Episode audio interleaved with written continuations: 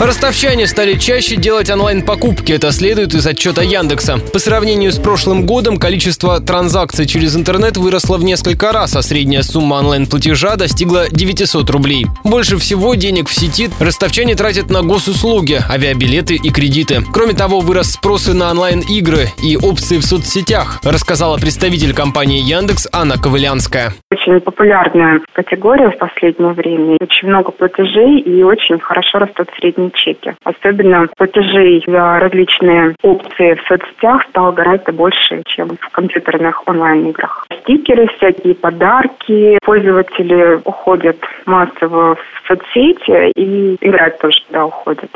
Также ростовчане стали чаще бронировать билеты в кино и на концерты и покупать одежду в интернете. Яндекс опубликовал свой отчет в преддверии Черной пятницы, ежегодной онлайн-распродажи в западных и российских магазинах. Она состоится послезавтра.